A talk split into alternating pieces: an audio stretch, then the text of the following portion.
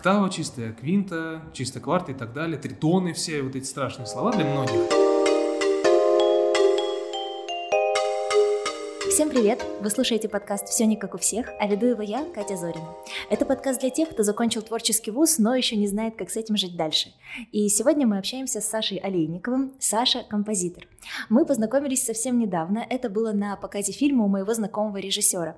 Я была в восторге от саундтреков к этому фильму, и потом очень обрадовалась, что композитор тоже присутствует в зале. Я подошла к Саше, мы познакомились, и сегодня мы встретились. Саша, привет! Катя, привет! Что ты обычно рассказываешь, когда тебя спрашивают, чем ты занимаешься? Если говорить про все, я обычно говорю так, что я композитор кино и академической музыки, методист, преподаватель, руководитель крупных проектов в музыкальной сфере, а именно автор-руководитель всеобщего музыкального диктанта и соавтор и руководитель проекта по возрождению музыкальной импровизации «Импроклассик», а также основатель и главный редактор команды музыкальных наборщиков «Нотный двор». Просто вау. Ну, хорошо. Я совершенно не представляю, как становится композитором. Мне вообще кажется, что для этого нужно просто родиться композитором, ну, как Моцарт, например. Расскажи, как музыка появилась в твоей жизни. Я знаю, что это не было связано с тем, что у тебя вся семья музыкальная. Да, ну, самая-самая первая музыка такая более-менее профессиональная началась в 4 года. Меня дали в музыкальную школу. Вот, потом музыка была со мной всю жизнь, и вот она продолжает быть со мной, и я думаю, что она меня ведет просто по жизни, потому что было очень много в моей судьбе прям таких вот э, чудес, я бы сказал, по поводу того, как вот музыка меня вела из одного места в другое, и так я был в самых, наверное, лучших музыкальных учебных заведениях нашей страны, в одних из самых лучших. И вот, э, ну, если прям вот про весь путь говорить, то до пятого класса я учился в музыкальной школе, это был Красногорск, это был Ушаковский хор при храме Успения Пресвятой Богородицы. Там у нас прям несколько ступеней. Там есть для дошкольников, прямо с 4 лет начиная, с первого класса начиная, там более старший хор. И когда ребята уже ну, совсем старшими становятся, там еще более старшая такая ступень существует. А в музыкальную школу ты сам решил пойти или тебя решили отдать туда родители? Я тогда был в том возрасте, когда я не помню, кто из нас это решал. Конечно же, меня родители привели туда. Вот меня мама возила. Она в свое время даже права получила специально, чтобы меня возить по разным местам, где я учился тогда. Ну вот до пятого класса я учился там и в православной гимназии, которая в Троицелыко у нас возле района Стогино, где я живу. Я на концерте исполнил одно из своих первых произведений на фортепиано. Оно называлось «Веселый кузнечик».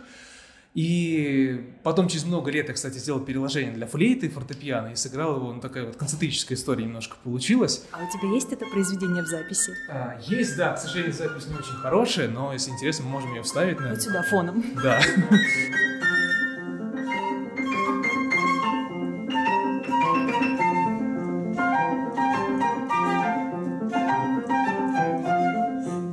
Ну да, да. По сути, это вот моя такая была дверь, которую я чуть-чуть открылось, и потом все это понеслось. В общем, меня услышал наш настоятель тогда, нашел, э, вернее, подозвал нас, сказал, слушай, Саш, и родителям их тоже позвал к себе, вот нас втроем, папа, мама и меня, надо его куда-то отдавать, говорит, потому что явно какие-то таланты, видимо, есть. Вот, нашел э, композитора Анатолия Ивановича Киселева, он меня привел прослушиваться в Московское хоровое училище имени Сверчникова. Если бы я туда поступил, я поступал бы в пятый класс. И это был какой-то прям нонсенс, потому что максимум брали бы второклассников, и то с таким скрипом, э, потому что очень боялись, что ребята не нагонят программу просто. Вот, а меня взяли, меня в пятый класс взяли, я три месяца жутко догонял программу по сольфеджио, со мной занимались индивидуально, с педагогом я занимался. Потом, когда я поступил уже туда, оказалось, что у нас немецкий язык есть, то есть мне еще его догонять приходится. Но тогда у нас у старенькой учительницы случился инсульт, к сожалению. Она вот тот год у нас не вела, поэтому у нас была пауза в немецком языке. И мне кажется, благодаря этому я смог хоть как-то догнать программу по сольфеджио. Вот то, что ты сейчас рассказываешь, звучит как очень сложно, потому что, ну, мне кажется, что ты тогда еще в состоянии ребенка, как когда еще вот за самого заставлять себя, это такое дело осознанное, это нужно это прям хотеть. Как вот ты себя чувствовал тогда?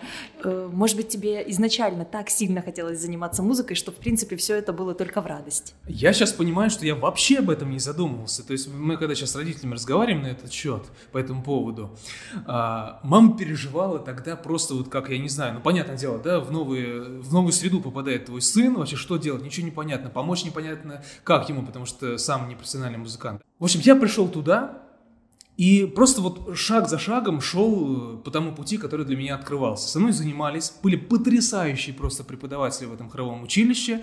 А, вот та преподавательница по сольфеджио, которая со мной занималась, она, во-первых, кстати говоря, сольфеджио у нас был три раза в неделю.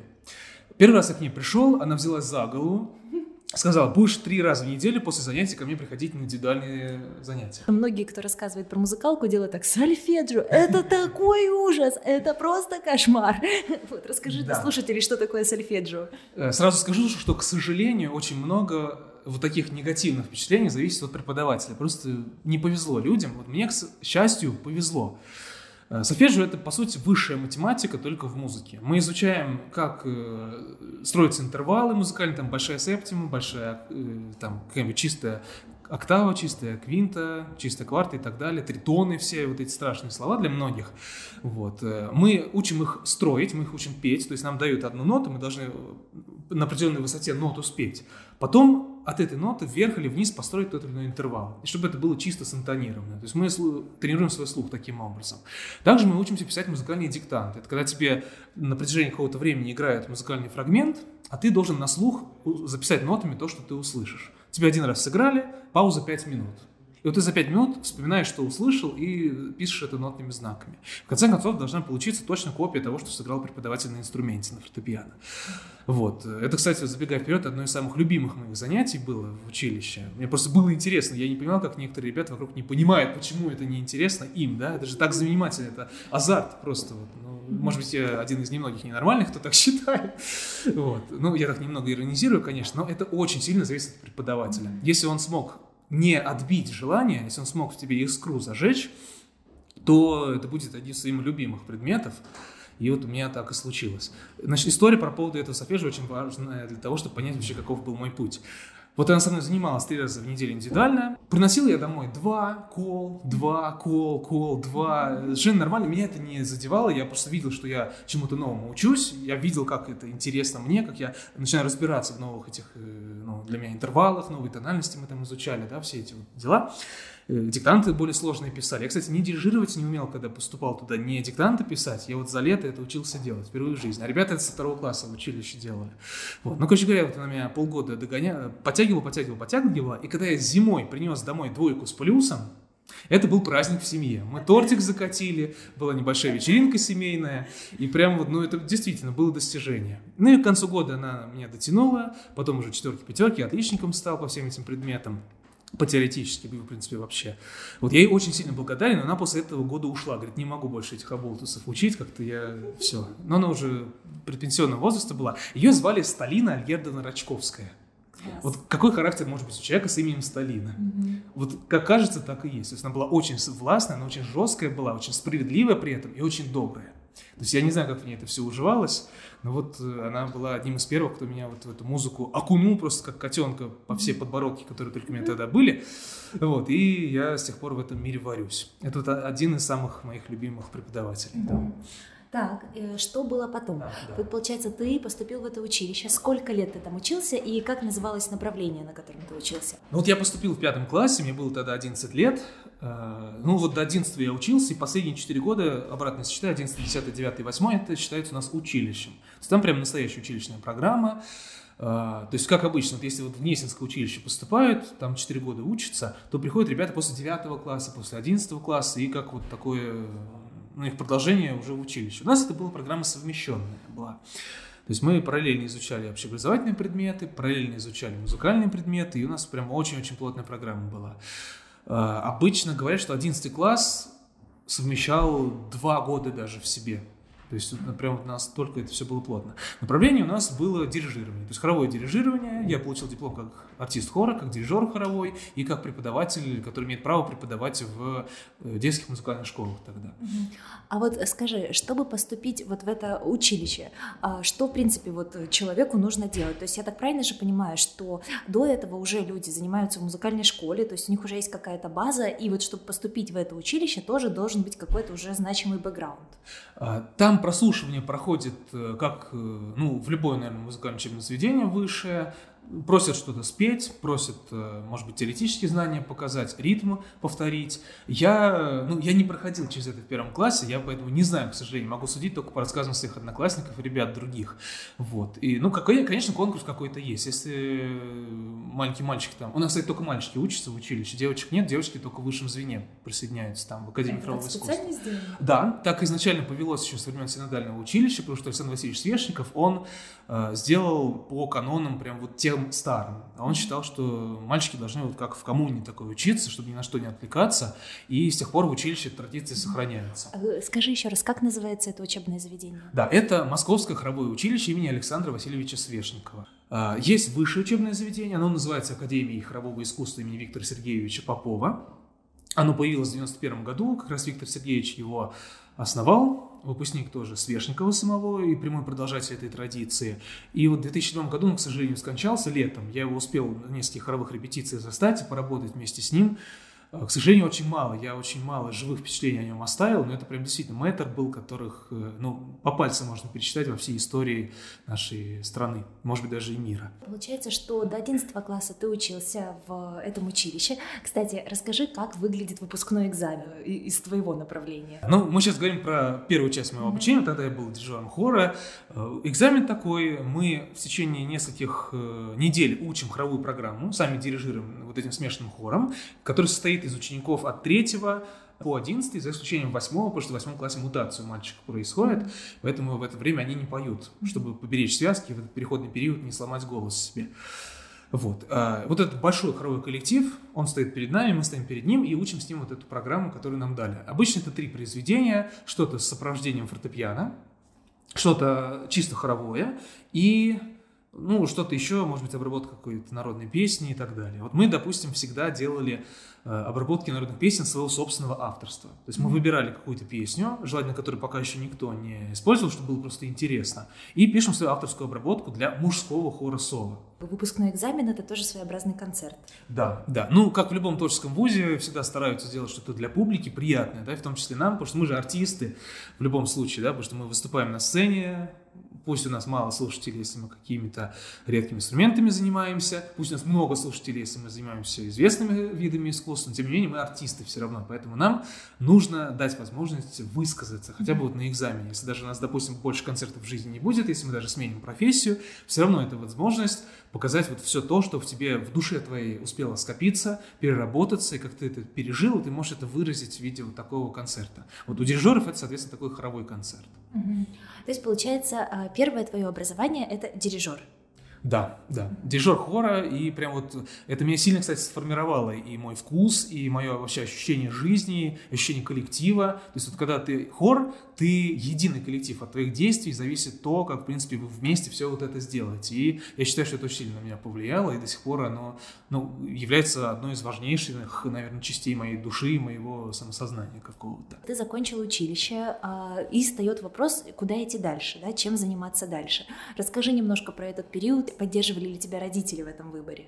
Да, тут э, очень интересная история. Мне нужно начать немного издалека, чтобы к этому подойти. Вообще, в целом, мой путь по всем вот этим ступеням, он очень судьбоносен был. То есть без судьбы, без Божьей помощи тут вообще никак не было. То есть вот, допустим, в пятом классе, да, кто мог подумать, что я бац, вот так вот возьму, поменяю вообще жизнь свою полностью. Я не думал о том, и моя семья тоже не думала, что буду профессиональной музыкой заниматься. Оказался в хоровом училище имени Свешникова. А, так как я туда поступил благодаря композиции, вот, благодаря тому сочинению «Веселый кузнечик», я пришел и говорю, дайте мне учителя по композиции, я хочу писать музыку. И где-то, наверное, полтора года мне его искали, в конце концов нашли. Это была Татьяна Григорьевна Шатковская, замечательнейший педагог. Она в то время, по-моему, как раз заканчивала консерваторию, как раз московскую, как композитор. Э, слушайте, я э, на протяжении всей своей жизни не встречал такого преподавателя, который бы настолько по-доброму к детям относился в, э, ну, допустим, даже вот в нашей творческой сфере. Вот всем рекомендую, кто меня спрашивает, вот с кем позаниматься ребенку, я не могу никого другого порекомендовать, потому что вот я на своем примере знаю, насколько это классный был преподаватель, как человек, как э, профессионал, насколько она дала возможность мне раскрыться. То есть как обычно уроки по композиции проходят, если это какой-то вот э, стандартный урок. Ты приносишь сочинение, преподаватель там что-то тебе перечеркнул, говорит, вот здесь вот надо так, вот здесь вот нашел какие-то ошибки гармонического плана, вот здесь вот сказал, что лучше вот так, вот здесь вот, допустим, Чайковский так это писал. То есть какие-то вот такие советы накинул. А Татьяна Георгиевна занималась по-другому. Она слушала то, что написали мои ученики, никогда не вмешивалась в творческий процесс, потому что она понимала, что мы это перерастем, и мы научимся, в конце концов, музыку писать. Но вот самое-самое первое, вот то э, движение души, когда мы что-то написали, и мы вот так вот с трепетом подходим своему преподавателю, просим какую-то оценку, дайте сказать вообще, как это, вот что я сейчас такое написал, что я сделал. И если преподаватель ему не скажет, что ты молодец, и что ты вообще, вот, э, там, грубо говоря, гениален, да, э, желание сочинять музыку может отпасть. Вот об этом важно не забывать, когда мы учим своих собственных учеников или даже детей. И вот я за это Гурне очень благодарен. Она важный для меня период э, не то, что не отбила, она прям вдохновила меня продолжать этим заниматься. Я мало сочинений тогда написал в те времена. Э, я понимаю, что качество их было ужасным, но это вот был важный период, который надо было прожить для того, чтобы я мог себе позволить просто писать музыку вот сейчас, когда я нахожусь в более-менее зрелом возрасте, по сравнению с тем ребенком, которым я был тогда. Вот, и вот, значит, нашли меня учителя по композиции, это был, по-моему, шестой с половиной класс тогда, как раз полтора года прошло, и я продолжил заниматься всем вот этим музыкальным делом, дирижерским, хоровым, вместе с написанием музыки. То есть я приходил после уроков к ней, Татьяне Григорьевне, мы там что-то занимались, и вот была такая полноценная, можно сказать, для меня жизнь. Пришло время выпускаться из училища, и, э, ну, как-то, мне кажется, мне просто стало скучно, потому что я все узнал в училище, я, ну, человек, который хорошо учится, он, в принципе, успевает выучить, наверное, многое, ему, ну, как бы, есть ощущение, что он знает уже все. У меня было такое ощущение, я с небольшой короной такой ходил тогда на голове, как я сейчас понимаю. Вот. И, ну, мне реально было просто непонятно, что делать дальше. То есть я, было ощущение, что все, я все знаю, что, что мне еще делать. Настает время выбирать, куда идти дальше. То есть прямая дорога в более высокое, высшее учебное заведение по той же крыше в Академии хорового искусства имени Попова. И меня зовет к себе тогдашний ректор э, Николай Николаевич Азаров, и говорит, слушай, вот есть возможность поступить на бюджет на композицию, раз ты все время писал музыку, да, это твое. У нас как раз вот одно место осталось, и оно, собственно, было тогда одно, у нас одно место бюджетное тогда было всего лишь. И он мне говорит, ты можешь пойти сюда, у тебя будет на полтора часа больше полифонии, э, будет твое любимое дело композиция, либо ты можешь продолжить учиться дирижировать, но это, по сути, то же самое, потому что ты уже умеешь, ну, может быть, там другие произведения будут еще несколько лет хором там стоять, махать, дирижировать, да, по сути, это то же самое. Вот смысл был такой нашего разговора. Ну, я послушался опытного товарища, поступил на композицию. Занимался я тогда у профессора Виктора Степановича Ульянича, замечательный тоже композитор. Ездил к нему домой, у него студия прям домашняя, мы занимались у него. Параллельно учился в академию, приезжал, у нас там были разные предметы, ну, история музыки, да, полифония, все дела. И что-то мне сказало скучно, как я понимаю. Я я не могу сказать, что я разочаровался в этой профессии, но вот я не видел перспектив, действительно. То есть вот я не понимал, что мне делать дальше. Да, меня учили, меня учили писать музыку, я там что-то сочинял, но я понимал, что то, что я сочиняю, мне не приносит удовольствия. Я очень мало написал произведений тогда в этот год, по-моему, еще меньше даже, чем в тот период, когда я только начинал. И я понимаю, что все, сейчас заканчивается год, ура, наконец-то отдых, потому что я могу переключиться на что-то. И мне Виктор Степанович советует поехать в Гатчину на фестиваль «Хоровая лаборатория 21 век». Это такая история, где на неделю в конце июня, как раз вот на стыке выпускных и вступительных экзаменов, когда большинство студентов и преподавателей свободны, проводится лаборатория для композиторов, хормейстеров и дирижеров. Они собираются на неделю, композиторы пишут произведения, хормейстеры их изучают, приезжают эксперты, дают лекции, мастер-классы разные по композиции, по хоровому делу, по дирижированию, в том числе и зарубежные были. Тогда Мия Макаров приезжал из Финляндии, Алексей Львович Ларин тогда был из Гнесинки, я еще не был с ним знаком. И еще один гнесинский преподаватель, э, Владимир Борисович Давгань. Вот, э, никого я из них не знал, приехал туда, и вот, э, значит, надо представить ситуацию визуально. Маленькая комнатушка в довольно хорошо сделанной музыкальной школе, полутусклый свет из окна, потому что дерево растет, старая фортепиано, пианино стоит у стены у длинной. И вот я сижу, сочиняю хоровое произведение, и вот я в тот момент очень серьезно осознал, очень четко для себя, что я жить не смогу, не сочиняя музыки.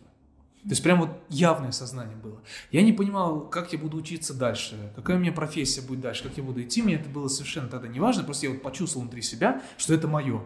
Все, я принял себе внутри решение для себя, что я остаюсь вот в этой профессии, буду обязательно сочинять музыку, иначе просто жить не смогу. Мы много и часто говорим про лаборатории разные творческие. Это хороший, классный шанс э, познакомиться, поработать э, с другими своими коллегами, может быть, в других для себя направлениях, пообщаться с мэтрами этой профессии и, может быть, даже определить свой дальнейший творческий путь. Мы часто говорим о том, что лаборатория — это важный инструмент для творческого человека. В данном случае вот запомните еще одну.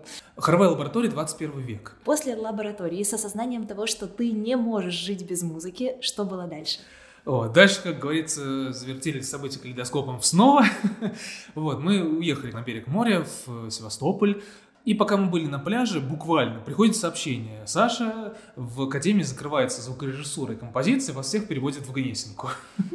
Вот это просто вау, да, наверное? Да, я ничего не знал о Гнесинке, вообще не представлял. А, нет, ну вру, конечно, мы туда приезжали с какими-то концертами пару раз. Я примерно представлял, да, что это за место. Я видел там огромные помещения, огромное количество классов над классами небольшие э, табло о том, что сейчас происходит в этом классе. То есть по сравнению с обычным таким вот зданием в Академии хорового искусства, это какой-то вообще другой мир, чуть ли не другая планета для меня была. И можно представить вот эти коридоры, в коридорах музыканты, исполнители на разных инструментах сидят, то есть прям вот действительно такая вселенная. У нас в Академии только сольное, э, значит, вокальное искусство, дирижирование, и вот эти вот композиции звукорежиссера, это довольно, ну, такие кабинетные профессии, там люди не сидят там в коридорах и не, громко не пишут свою музыку и не сводят свои треки, да, вот, поэтому у нас это немножко более скромно выглядело. Обычно я спрашиваю, как вы поступали в это, да, в какое-то свое высшее учебное заведение, но получается, что сейчас этот вопрос тут неуместен, потому что ты туда просто попал. Да, получается именно так, то есть вот прям вот э, мне очень сильно в этом плане повезло, что я не, особо не поступал ни в училище, ни потом ни в академию, потому что меня туда вот переводом перевели просто на второй курс без всяких экзаменов. Я на первый курс поступил по упрощенной схеме, потому что у нас вообще такое сквозное образование от дошкольников до Академии хорового искусства в хоровушке нашей. И тут, получается, по той же схеме кстати говоря, мне даже ЕГЭ не пришлось сдавать, и я не пришлось сдавать, потому что как раз те годы были, когда вот эти эксперименты только шли. Замечательно. Да, а, что... э, как ты думаешь, и что можешь вспомнить эм, про то, как поддерживали тебя в этот момент период родители? Они вообще как смотрели на то, что ты решил стать композитором? Я помню, что мы вообще это не обсуждали, то есть, э, допустим, вот мама, она всегда участвовала в моем образовательном процессе во время тех вот молодых моих лет, да, когда я только поступил, потому что она мне помогала там к русскому готовиться, у нас прям отдельно рабочий тетрадь была куплена специально, потом еще одна, еще одна, мы прям занимались, с ней она мне помогала. Вот, а так вот, так как мне по музыке помочь было некому из родных, ну просто даже совета какого-то профессионального дать, они как-то, видно, и не вмешивались в этот процесс, просто, ну, старались, можно сказать, не мешать. Я как бы сам шел в этом, э, на этом пути, на своем, они просто поддерживали, где могли морально, и все. Вот. Но это очень важно, потому что если морально не поддерживают, это Э, может плохо просто кончиться. И в таком вот моем случае, когда мне действительно очень резко меняли судьбу, можно сказать, поддержка очень важна.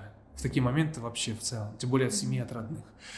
Вот. Ну и вот, значит, нас перевели в Гнесинку. Как оказалось, там преподает вот этот вот э, профессор, с которым мы познакомились в Гатчине, Ларин Алексей Львович. Я его как раз встретил, когда относил документы на улице, встретил перед академией. Сильвович, здравствуйте, я вот слышали вы, что происходит? Нет, вот я ему рассказал, что произошло. Он порадовался за меня, поздравил.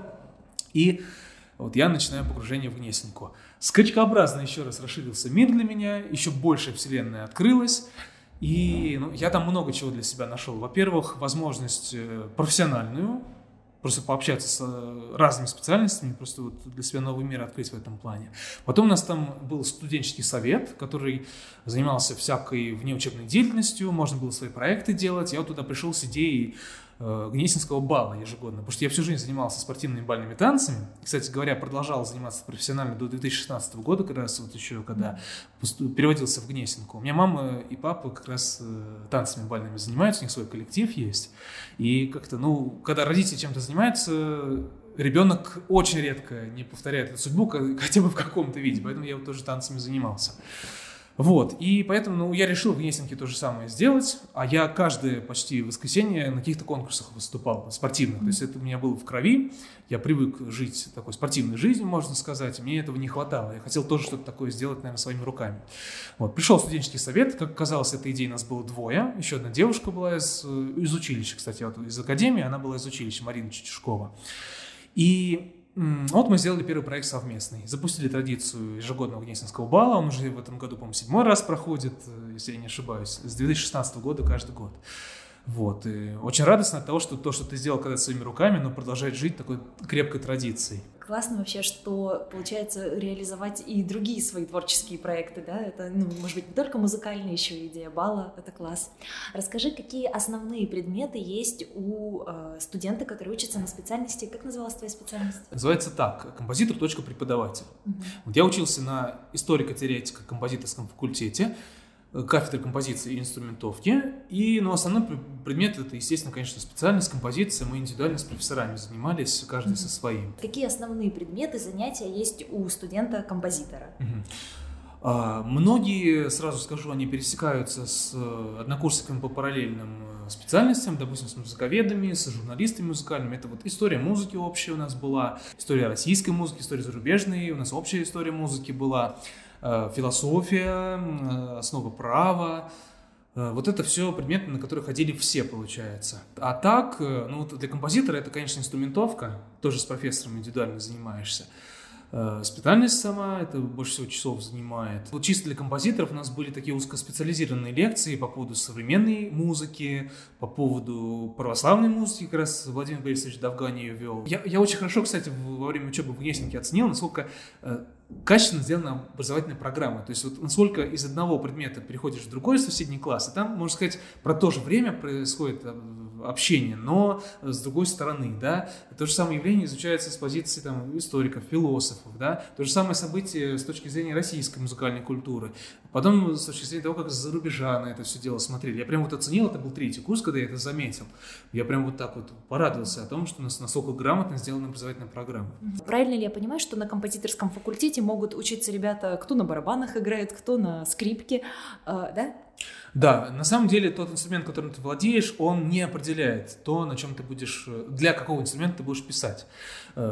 На самом деле даже не так происходит. Если ты композитор, то тебя учат писать для оркестра, да вообще любого музыкального инструмента, который в мире существует, который ты можешь либо подержать в руках, научиться на нем играть, либо поговорить с исполнителем, понять, как для него писать, какой у него есть диапазон, какие он ноты может сыграть, какие у него регистры есть, как они звучат, допустим, как вот верхний регистр инструмента, как он отличается по звучанию от нижнего регистра этого инструмента. Тут эти все особенности изучаешь, какие тембры есть, какими штрихами, способами игры на инструменте можно из него звуки извлечь. И если ты вот более-менее об инструменте имеешь такое представление, ты для него можешь написать.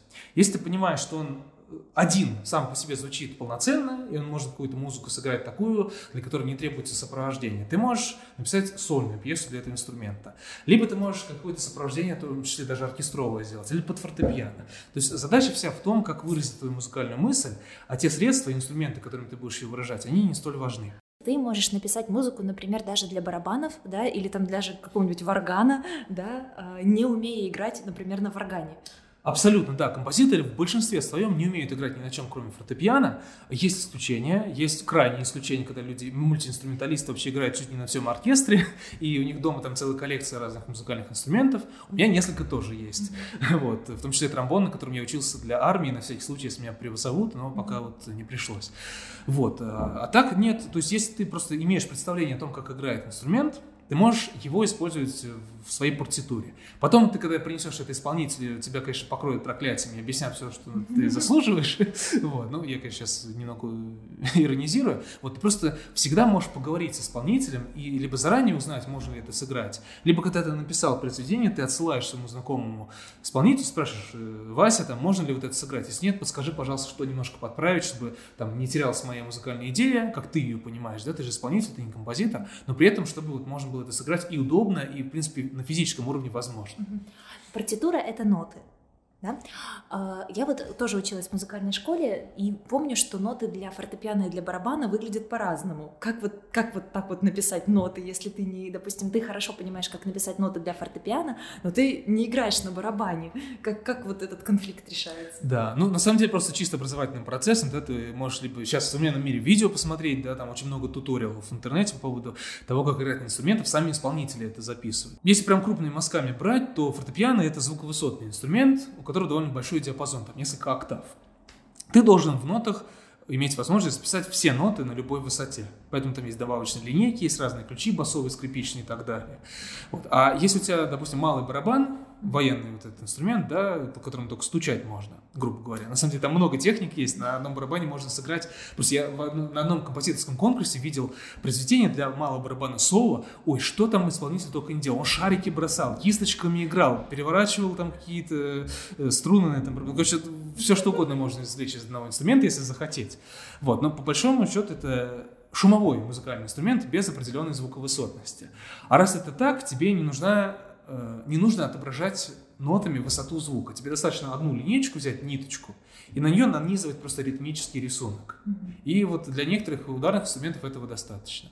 Поэтому, да, ноты могут выглядеть по-разному, а если партитура, просто у тебя все инструменты на одной странице э, разом написаны, и все, и ты как дирижер, либо композитор, либо исполнитель, просто ты разом должен читать все. Это, наверное, какое-то совершенно невероятное ощущение, когда ты написал музыку, а потом услышал, как она звучит да, в оркестре на всех музыкальных инструментах. Да, это незабываемое ощущение. Я помню свои ощущения от дипломного своего сочинения, когда его сыграли. Вот, да, это непередаваемое, потому что ты вот долго писал, ты что-то рожал, и вот это родил, ты наблюдаешь со стороны, как вот музыка рождается, как не реагирует слушатель, как ты сам на это реагируешь. Это, в общем, непередаваемое действительно ощущение. Я желаю каждому, кто пишет музыку, хотя бы раз в жизни испытать э, исполнение большим составом вот на довольно крупную публику. А это а бывает так, что, что ты писал одно, а в оркестре это звучит совершенно иначе. Ой, да, да постоянно. вот. На самом деле мы когда пишем, мы же ведь э, ну, представляем, что это могут сыграть в определенном темпе, да, э, что там какие-то пассажи, допустим, будут слышны больше, э, чем они в реальности могут прозвучать, потому что ты, допустим, не угадал с инструментовкой, и инструментовал это все так, что по балансу инструментов, ну, немножко невыигрышно прозвучало, поэтому какой-то мелодический пассаж у тебя провалился, ты его не услышал. Ты к следующему разу это учитываешь, да, пишешь уже по-новому с учетом этих вот новых знаний. Поэтому нет, постоянно что-то идет не так.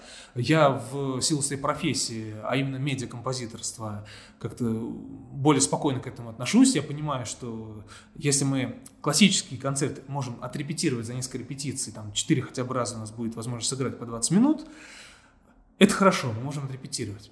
Если мы это сравниваем с медиасферой, когда вот пишется музыка для кино, для сериалов, то обычно не так. Обычно это сессионные музыканты, они приходят на студию там на три часа, они впервые видят эти ноты, без репетиции играют сразу. Поэтому ты вот если пишешь для кино, ты должен писать так, чтобы можно было с листа сыграть. Без сложных пассажей, без каких-то прям мудреных вещей. И вот это немножко вот такие разные в этом плане сферы. Это немного дисциплинирует ты по-другому начинаешь относиться к каким-то ошибкам, которые ты сам как автор допустил, и это твоя ответственность. Потому что из-за того, что ты написал так, что это не сыграли, э, ты этот же вот, э, эту проблему получишь на записи. Ты ее можешь либо вырезать, либо с ней смириться, и просто в следующий раз сделать так, чтобы этого подобного случая чтобы не было. А это вообще частая практика, что композитора приглашают на репетиции? По-разному происходит, просто э, хороший, хорошая практика выглядит так.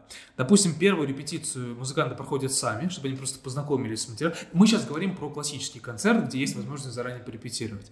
Они, значит, сами проходят это все, убеждаются, что все сыграно. Дирижер понимает, что есть коннект э, с э, авторской мыслью, чтобы она, что она идет, да, что можно сыграть это. Музыканты поняли музыку. И вот, допустим, на вторую на репетицию уже можно позвать автора, чтобы он что-то подкорректировал, пока еще музыканты не заучили неправильно. Может быть, композитор, когда услышит это исполнение, он захочет что-то переписать. Такое тоже иногда бывает. Редко, но когда есть возможность просто успеть что-то выучить новое, либо даже вот подправить.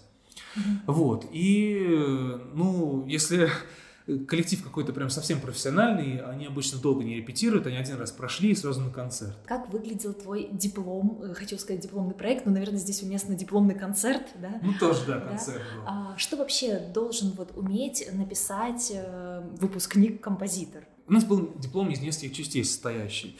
Одна часть – это публичный концерт, на котором оркестр, студенческий оркестр, студенты со второго по пятый курс разных инструментальных специальностей – они э, играли нашу симфоническую музыку. Это должна была быть либо симфоническая картина, либо одноактовая какая-нибудь опера, может быть. Ну, наш курс оперы не писал. Это были именно чисто симфонические инструментальные вещи.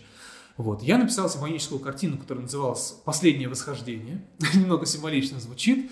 Вот. Это такой, действительно, в музыке я постарался передать трудный путь э, куда-то на вершину какую-то, вот такого человека, который понимает, что он это делает в последний раз. То есть, если он сейчас это сделает, он молодец, он больше, наверное, туда не вернется, к этой своей цели. И если у него не получится, то он тоже с этим смирится и как-то вот э, ну, успокоится. Я эту идею из себя достал где-то на третьем курсе, я ее откопал в глубинах души, мне захотелось об этом музыку написать. И вот в течение последних там, ну, двух с половиной лет, да, что мы до выпуска писали свои дипломы, я так или иначе развивал ту идею музыкальную. Вот например, постепенно складывалась, и в конце концов вот такая 20-минутная музыкальная, симфоническая картина сложилась.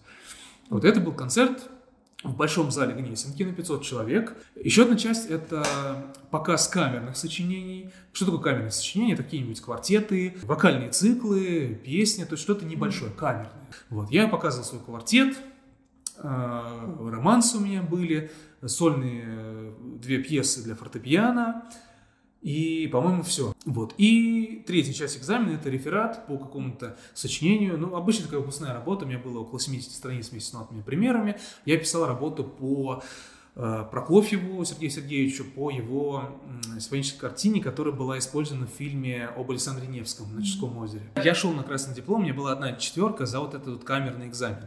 Обидно было, скажу честно, но я зла не держу, потому что я понимаю, что это просто было из-за того, что я мало написал произведений за вот время учебы. Почему это произошло? Может, я очень много времени уделял вот этим своим проектам. У нас тогда родился с моей однокурсницей Ксенией Белоножко проект э, «Импроклассик», куда я привлек всех своих профессоров, которых знал, Сергея Ларина туда тоже позвал. Вот, мы занимались возрождением культуры музыкальной импровизации. Что это такое, вкратце расскажу, чтобы было понятно.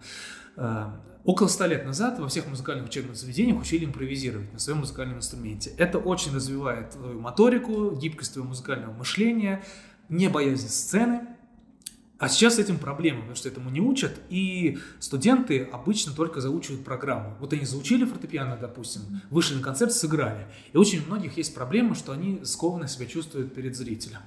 Если ты не умеешь э, ошибаться, что я имею в виду, если ты боишься ошибки, да, а мы все боимся ошибки, потому что мы привыкли, что ошибка это плохо, ты можешь остановиться, из-за стресса можешь вообще не продолжить произведение, сбиться. И поэтому, если ты импровизируешь, ты с этими страхами учишься бороться. Поэтому даже если ты ошибешься на сцене, ты уже к этому совершенно по-другому относишься, с большей легкостью. И вот мы с Катей подумали, что надо что-то с этим делать. А почему мы об этом подумали? Потому что мы с ней в 2016 году поехали на вторую мою лабораторию в Гатчину, хоровую лабораторию 21 век. Э, там э, Катя впервые поехала, я просто ей разрекламировал тогда. Это моя вот однокурсница, с которой мы познакомились, когда я перевелся в Гнесинку. Значит, и мы там вдохновились этой атмосферой, подумали, а что же нам в нашей сфере в Москве такое что-нибудь не замутить?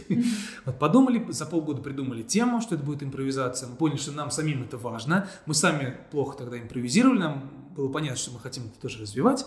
И мы сделали впервые специализированный конкурс музыкальной академической импровизации. Почему академической? Потому что все знают импровизацию джазовую. А мы вот не джаз, а все остальное. Поэтому мы назвали это академической импровизацией. Собрали тогда на первый конкурс шоу порядка 20 человек. Полный зал из 100 человек сидел в малом зале Гнесинки. Сделали интерактивное зрительское голосование, сделали профессиональное судейство, как в настоящем конкурсе. Ввели шоу-элементы, чтобы зрителям было интересно, чтобы они участвовали в создании самих заданий. И вот этот проект родился в 2017 году, и в 2023 году мы впервые сделали лабораторию образовательную настоящую. То есть мы, получается, Гатчин повторили в своей сфере. Я тоже этим очень сильно горжусь, Катей. Здорово, и сейчас в ней можно поучаствовать в, в этой а, лаборатории? Да, и как раз этим летом на стыке, э, ну в конце июля это было, мы на берегу Волги под Калязиным, в замечательном совершенно месте, прям такая русская усадьба там была, усадебный комплекс. Мы там проводили вот эту трех с половиной дневную лабораторию. Учили импровизировать, пригласили кучу экспертов, они с ними мастер-классами групповыми занимались, индивидуальными занятиями. А до этого, значит, мы успели сделать международный конкурс, съехались из двух стран, у нас 55 участников максимум было, и разные инструменты, и разные возраста, там у нас прям все очень подробно было разделено на группы. Мы уже видим результат, импровизация продолжает э, развиваться. Она включается в образовательные программы некоторых учебных заведений. В Гнесинке, в школе в Гнесинской, этим летом, кстати, появилась тоже образовательная программа по импровизации.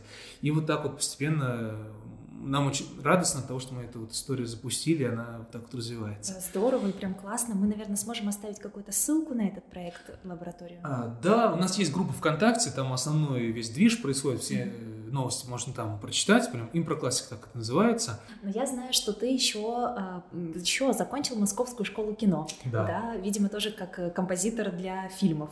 Да? Расскажи, с чем было связано это решение? А, Да, тоже немножко издалека надо начать. Я в шестнадцатом году поехал, нет, в 2017 году поехал на форум Таврида как композитор. Там мы познакомились с- тоже с композиторами, с огромным количеством тоже творческих людей. Это меня еще раз сильно вдохновило. После этого я создал волонтерский корпус в Гнесинке. Это немного эгоистично звучит, потому что у нас было много проектов, да, нам нужны были люди, которые будут нам помогать. Но тем не менее, почему я вот именно принял решение после Таврида это сделать, уже сформировал посыл, который заинтересует людей, потому что я увидел, что среди творческих ребят очень много тех, кто помимо творчества еще чем-то занимается. Будь то фотография, будь то э, редакторское дело, будь то какие-нибудь танцы и так далее. А реализовать это во время учебы негде, потому что у тебя здесь только музыка, у тебя репетиции, да, у тебя какие-то еще концерты там и так далее. Ну, нету каких-то проектов, где ты можешь себя применить.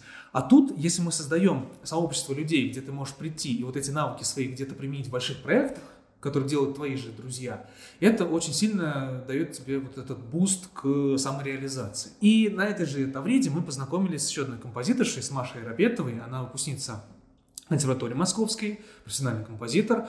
И вот она в свое время нашла рекламу Московской школы кино. Там звали на День открытых дверей, посвященный, по-моему, как раз композитору в кино, вот этой профессии. Может быть, всем специальностям, я уже, честно говоря, не очень помню.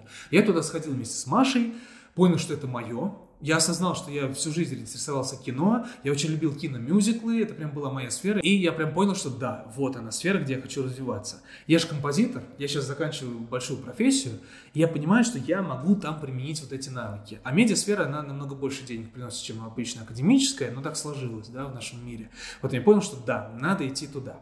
Пошел на прослушивание, когда перевелся на четвертый курс в Гнесинке. Это был предпоследний курс в Гнесинке. Довольно плотное расписание, поэтому я не стал там учиться в четвертом, ну, во время четвертого курса. Я просто бы не вытянул такое количество занятости. Но мне сказали, что все, меня ждут, да, меня приняли. Я там показал один из своих квартетов.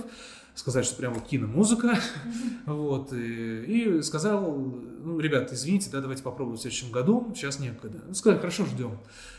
На пятом курсе, когда уже расписание было дыряво, пришел, меня взяли вообще без всяких прослушиваний, я такой захожу в дверь, а, это ты, все, берем, иди.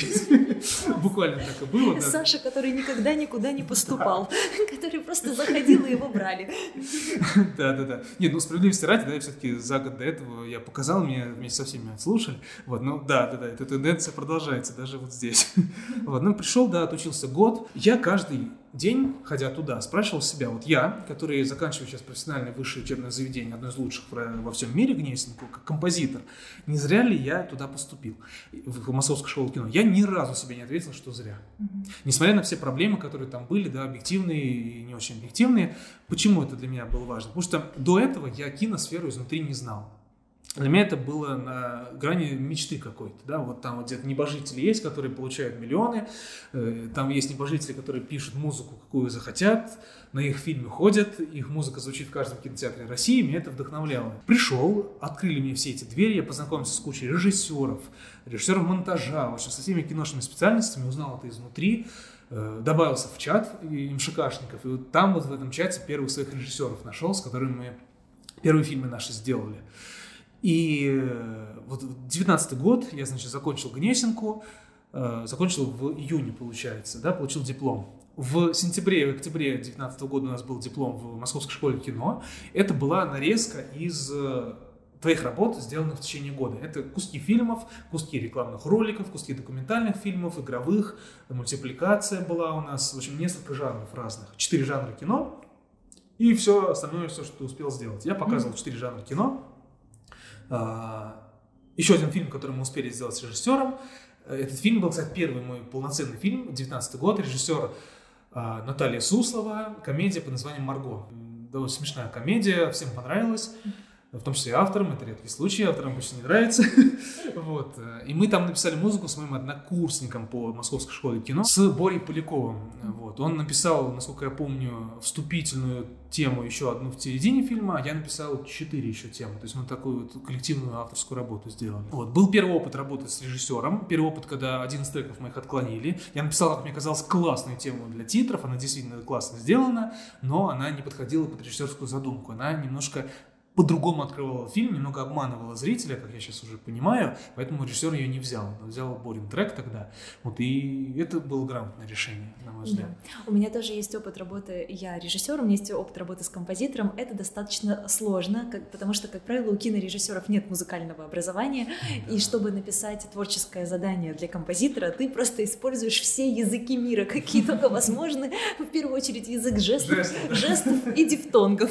Обычно а, ТЗ выглядит как огромное количество референсов, из которых тут вот как вот здесь только на другом инструменте, тут как вот тут только потише, здесь погромче, а здесь посмелее. И еще э, ТЗ может выглядеть как голосовое сообщение из серии ла-ла-ла, тут тыц-тыц, да, потом на-на-на.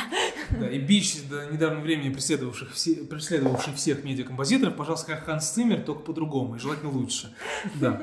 Вот. Но, слава богу, сейчас от этого отходит. Э, ну да, действительно, я всем своим режиссерам говорю, что, ребят, вы же не композиторы, да, э, какая задача от музыки? Языком музыки рассказать вашу историю. Это задача композитора.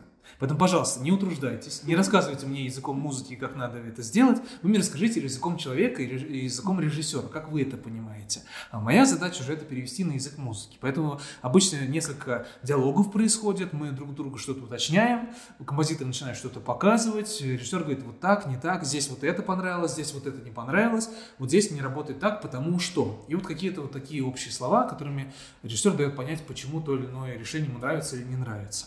И вот постепенно складывается какое-то музыкальное решение, которое в конце концов становится частью фильма и помогает фильму доносить идею, которую режиссер в него заложил. Можешь ли ты вспомнить э, свою первую работу, да, которая принесла тебе деньги? Да. Ты закончил э, Гнесинку, закончил Московскую школу кино. В какой момент был проект, который принес тебе не только счастье и зрителей, но еще и деньги? Ну и жизнь, да. Вот, да, я хорошо это помню, это были 10 тысяч рублей, это была рекламная история, сейчас, насколько помню, либо, по-моему, 20 секунд надо было сделать. Нет, нет, должна была минутная быть история. А, в общем, э, мне в Телеграме пишет, э, как я понимаю, продюсер одного из небольших продакшенов и говорит, слушайте, мы вот работали с вашим однокурсником, называет мне имя его, э, Андрей Звягин. Еще один тоже мой однокурсник по Московской школе кино. И сейчас Андрей не может, он занят. Вот он нас, вас посоветовал нам, давайте вот вы справитесь или нет. Назвали трек очень популярный, зарубежный, надо было кавер на него написать. Но написать так, чтобы не прилетело по авторским правам. Значит, тональность изменить, немножко по-другому сыграть. Ой, я боюсь, что все-таки им прилетело, потому что было очень похоже.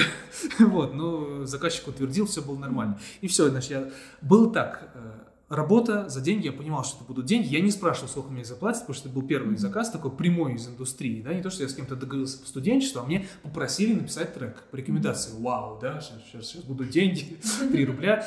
Неважно было вообще для меня, сколько заплатят, хоть 100 рублей, просто мне надо было через это пройти, да, как специалисту такое вот рождение э, пройти, обряд посвящения в жизнь, что называется.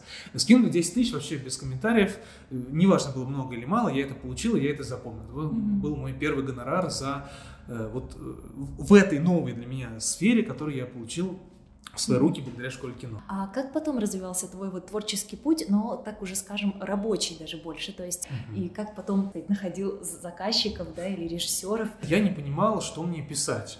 То есть у меня было много идей, там я от оперы до мюзикла, от там сольного фортепианного произведения до какого-то цикла вокального, и у меня был разброс, я не понимал, как себя сфокусировать на чем-то. Мне было все интересно, Потом появляется Московская школа кино. Я понимаю, что это именно то место, где я свои колоссальные, можно сказать, вот эти навыки и знания, которые мне давали в Нисенке, могу применить в реальной жизни. То есть это почему это реальная жизнь? Потому что, во-первых, кино — это вещь, которую делают как минимум несколько десятков людей, да? ну, как минимум просто несколько людей. Это значит, что это коллективный труд, а раз это коллективный труд, то сделано будет довольно много работы. То есть это будет штука с вложенной душу, душою, с вложенным временем, деньгами. То есть это довольно большой такой продукт будет, который выглядит хорошо.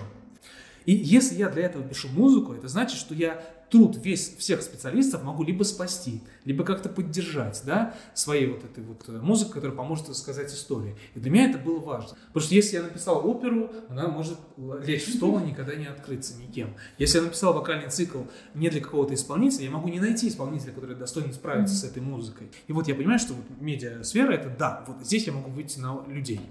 Вот. И потом уже развиваю эту мысль, да, что когда ты если тебе дают написать музыку к большому блокбастеру какому-то, который увидят в нескольких странах, может быть, городах, то что это значит? Это значит, что ты для массового зрителя помог массовому зрителю испытать большое количество эмоций. Для меня это важно, чтобы музыка могла что-то делать с людьми.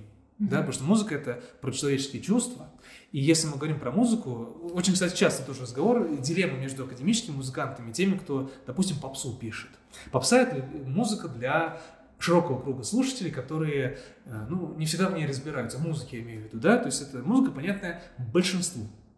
Если мы говорим по суперэкспериментальную академическую музыку, там может быть даже э, без мелодизма какие-то вещи, просто эксперименты звуковые, где-то постучать, пошуметь инструментом, на рояле сыграть ногтем по струне, да, э, на гитаре сыграть, разбив ее об стену там, и так далее, да, очень разные эксперименты бывают, и это чаще всего интересно самим музыкантам, которые в этом принимают участие. То есть это диаметрально противоположный мир.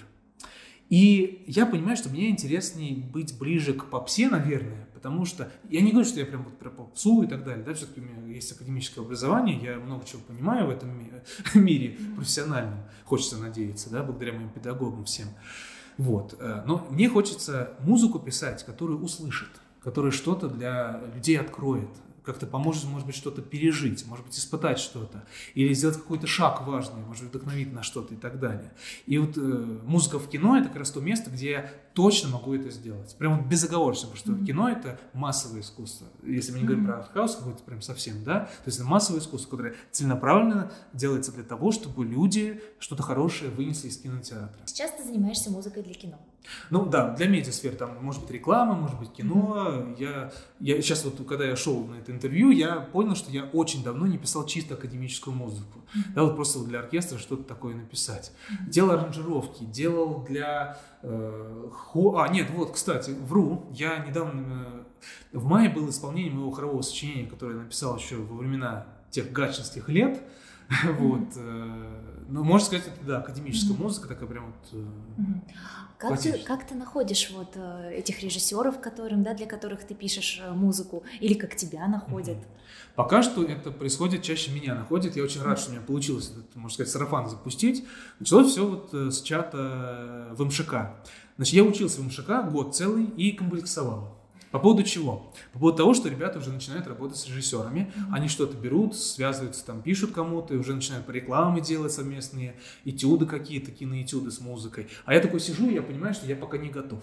То есть я еще мало чего знаю с кинодраматургией, э, мало понимаю, как музыка и то или иное сказать. То есть я понимаю, что мне еще надо поучиться. Сижу, комплексую такой. Да. Поэтому я целый год почти ничего не писал, ни с кем не связывался, и потом начал компенсировать. Значит, я отвечал почти на все предложения, которые у нас в чате были. Мне кажется, меня до сих пор предыдущие курсы вспоминают недобрым словом за это, вот что я отбирал у них проекты. Надеюсь, что нет, потому что напрямую никто не говорил про это. Вот. Вот. Ну, короче, я очень много чего написал. И сначала вот мы нашлись друг другу, с друг с другом вот с э, Наташей Сусловой, которая Марго сделала фильм.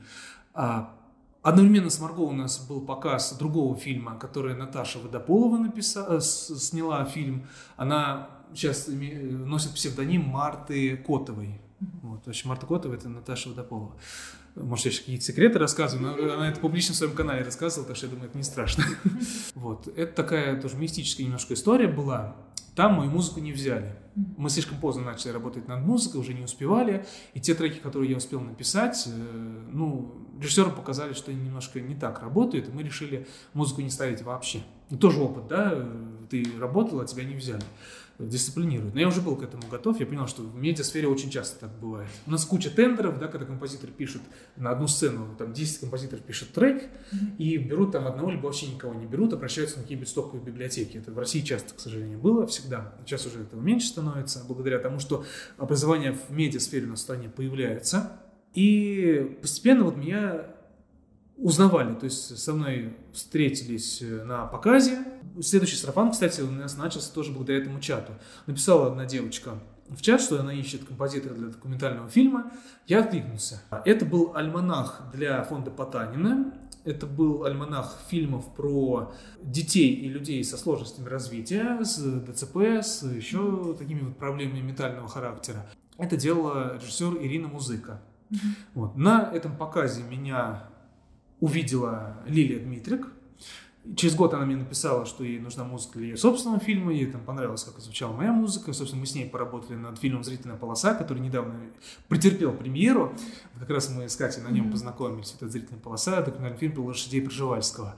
И потом я для продюсера этого фильма написал еще один фильм, уже с другим режиссером. Потом Лилия опять обратилась ко мне, мы сейчас будем, дай бог, еще один фильм с ней делать. То есть вот такой вот сарафан, который работает на, э, с теми людьми, кто был в команде твоего фильма. Самый такой животрепещущий вопрос — это вопрос денег, да? Угу. сколько стоит написать, э, я даже не знаю, как спросить, как измерять угу. эту опцию, но вот сколько стоит написать саундтреки для фильма? Если мы говорим про большой массовый фильм, то это может быть от 500 тысяч там, до 50 миллионов, если мы говорим про большого композитора, в рублях, да, у нас в России. Вот. Э, если это короткий метр, это может быть 300 тысяч, это может быть 500 тысяч. Я знаю композиторов, которые за 800 соглашались писать.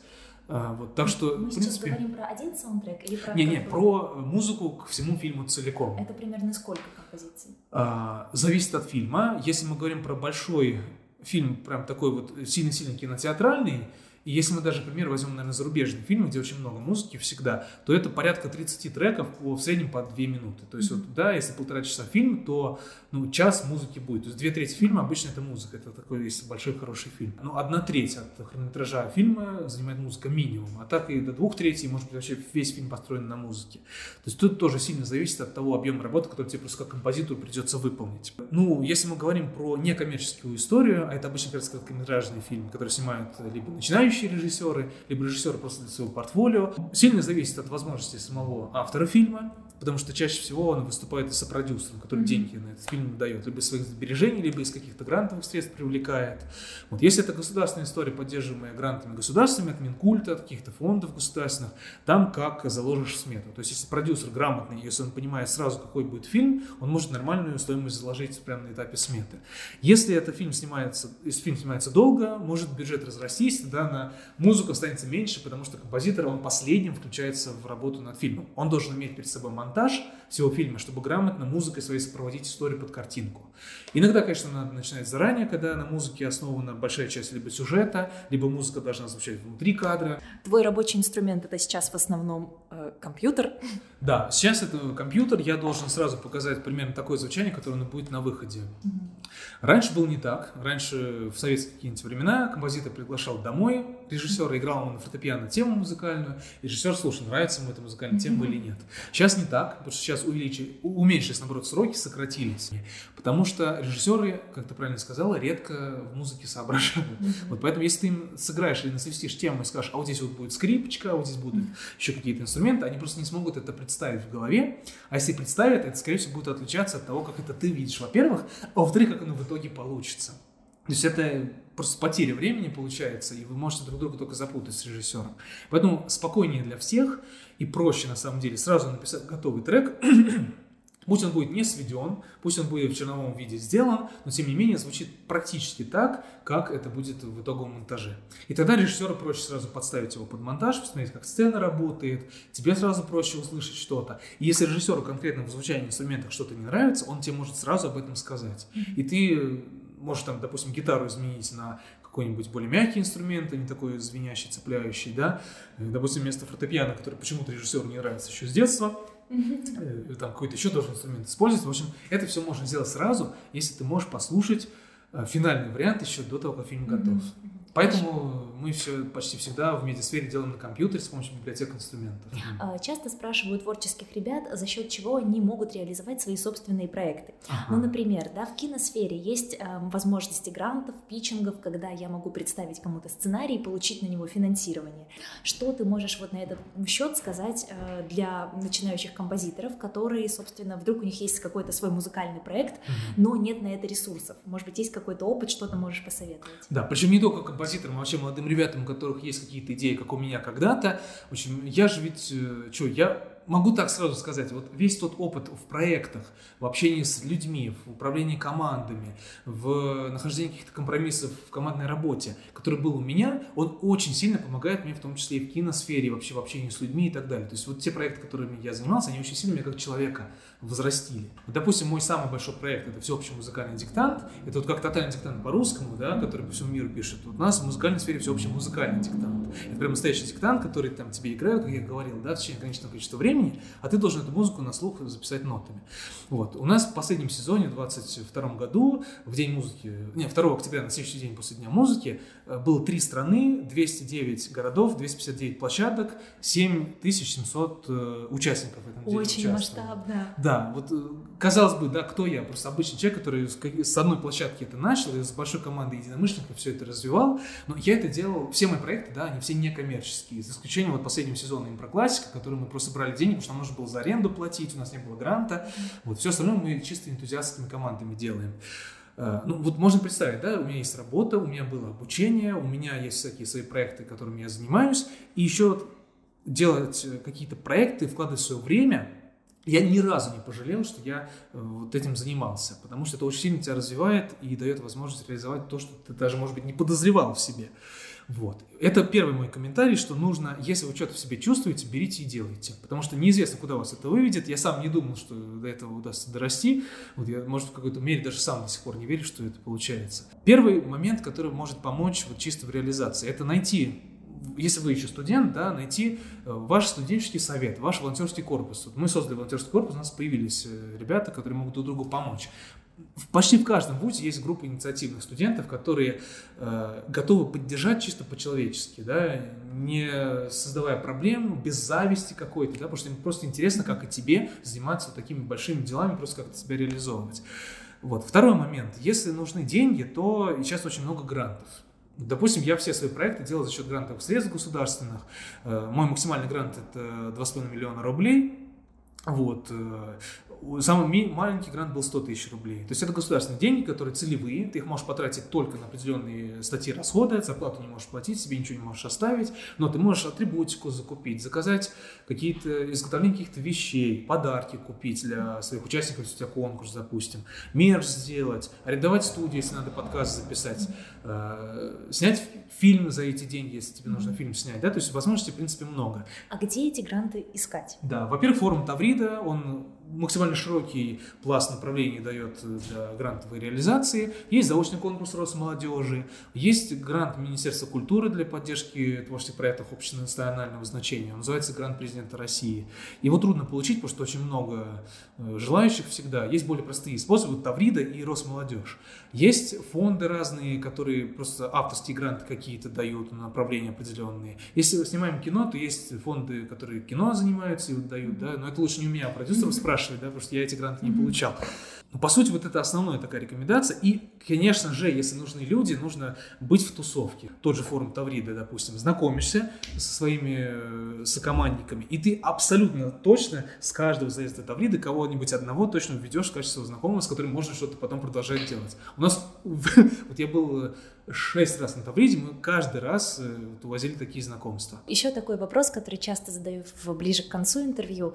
А, что лично тебе помогает держаться на плаву в, ту, в то самое состояние, когда очень сложно? А, я не люблю говорить творческий кризис, но все-таки у нас всех бывает состояние, когда ну, мы не можем, как вот, не знаю, прийти на работу и сочинять стихи с 9 до 6. Бывает такое, что ну, не получается. Что лично тебя вдохновляет? Да, ну, во-первых, меня продолжает вдохновлять моя выбор выбранная стезя в киносфере, да, я вижу, что здесь еще очень много всего, чего можно достичь, и просто перспективы меня вдохновляют. А, также у меня много получается направлений деятельности, между которыми я могу переключаться. Если меня достало все в одной сфере, я просто переключаюсь на вторую, и пока я занимаюсь второй сферой, меня первая отдыхает. Вот. Э, что в моем случае это? Во-первых, это написание медиа-музыки. Вторая деятельность — это набор нот. Да? Я этим занимаюсь 17 лет, я очень хорошо знаю программу. Я работаю в Сибелиусе, в нотном редакторе Сибелиус. У меня целая команда моих наборщиков, где мы аранжировки делаем, набор на слух и по рукописям и с нуля там сочиняем что-то. В общем, у нас такая целая, можно сказать, мануфактура. Вот, нотный двор называется. Преподавание. Сейчас я частно музыку преподаю не очень часто, да, это как-то mm-hmm. вот немножко редко стало происходить. А, еще одна сфера, про которую мы еще не упоминали, это Московская школа программистов. Удивительно, да. конечно. Вот, я когда закончил Гнесинку, это был 19 год, вспоминаем, мне стало понятно, что надо куда-то устроиться на работу, потому что, ну, пора, да, я молодой специалист. Вот, я летом случайно увидел рекламу преподавателя IT-дисциплины в Московской школе программистов. Мне понравилась зарплата, мне понравились условия, которые они на этой страничке предлагали на HeadHunter, и я вспомнил себя. Я же, придя в хоровое училище в пятом классе, сразу забурился в компьютерный класс, Э, узнав о том, что есть программы, которыми ты можешь свои собственные ноты набрать. То есть у тебя была рукопись твоего веселого кузнечика, а ты можешь как будто бы в издательстве напечатать сам на своем собственном принтере реально печатные ноты. Меня это так зажгло тогда. И вот я понял, что надо этому учиться. Э, до этого летом, кстати, ходил по Митинскому рынку, тогда искал нотные программы. Помню, мне тогда еще рекомендовали финале, либо Сибелиус. И сказали, что Сибелиус более простая программа, более популярная. Я это запомнил, пришел в компьютерный класс, а там тоже учат Сибелиусу. И напросился пятиклассник ходить на музыкальную информатику к девятиклассникам. Там у них шел целый год этот курс, я за полгода все выучил, вторые полгода помогал девятиклассникам вместе с преподавателем все это изучать, вот, и видно тогда во мне уже какие-то преподавательские наклонности проснулись, вот, и так как я вот тогда очень сильно в компьютер погрузился, я в любое свободное время дома изучал компьютер, э, копался в операционной системе, что-то пытался программировать сам, вот, и в конце концов это вылилось в то, что я э, пришел на собеседование в Московскую школу программистов как преподаватель IT-дисциплин детям, и меня взяли сразу же. Вот, я с тех пор 4 года преподаю там, и ну, я понял, что я вот смогу для этих ребят, молодых э, от 2 до 11 класса, стать таким преподавателем, горящим, которого в свое время мне не хватало вот тому пятиклашке, когда я пришел э, вот в, то, в тот мир, который меня интересовал. И мне вот нужен был наставник в в том числе и в такой вот IT-сфере, в компьютерной. В творческой сфере нельзя наступать себе на глотку. Если тебе что-то хочется, ты обязан просто где-то попробовать это. Совет такой, взять и попробовать. Допустим, если хочется музыку писать, но при этом как-то ты это не делал, ну, при этом умеешь, да, играть на каком-то музыкальном инструменте, что-нибудь возьми, сочини. Покажи либо в интернете на своей страничке, если ты не стесняешься, да, если, ну, просто ребята есть, которые стесняются твое творчество показывать, я их понимаю, и не надо себя насиловать в этом плане, да, если аудитория не готова, не надо.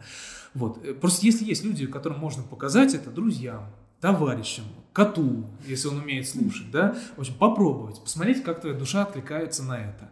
И если все нормально, попробовать идти дальше. Попробуй, вдруг получится. Да. Что ж, Саш, спасибо большое за такой прекрасный подкаст, внезапный достаточно в это московское утро в непонятном совершенном помещении.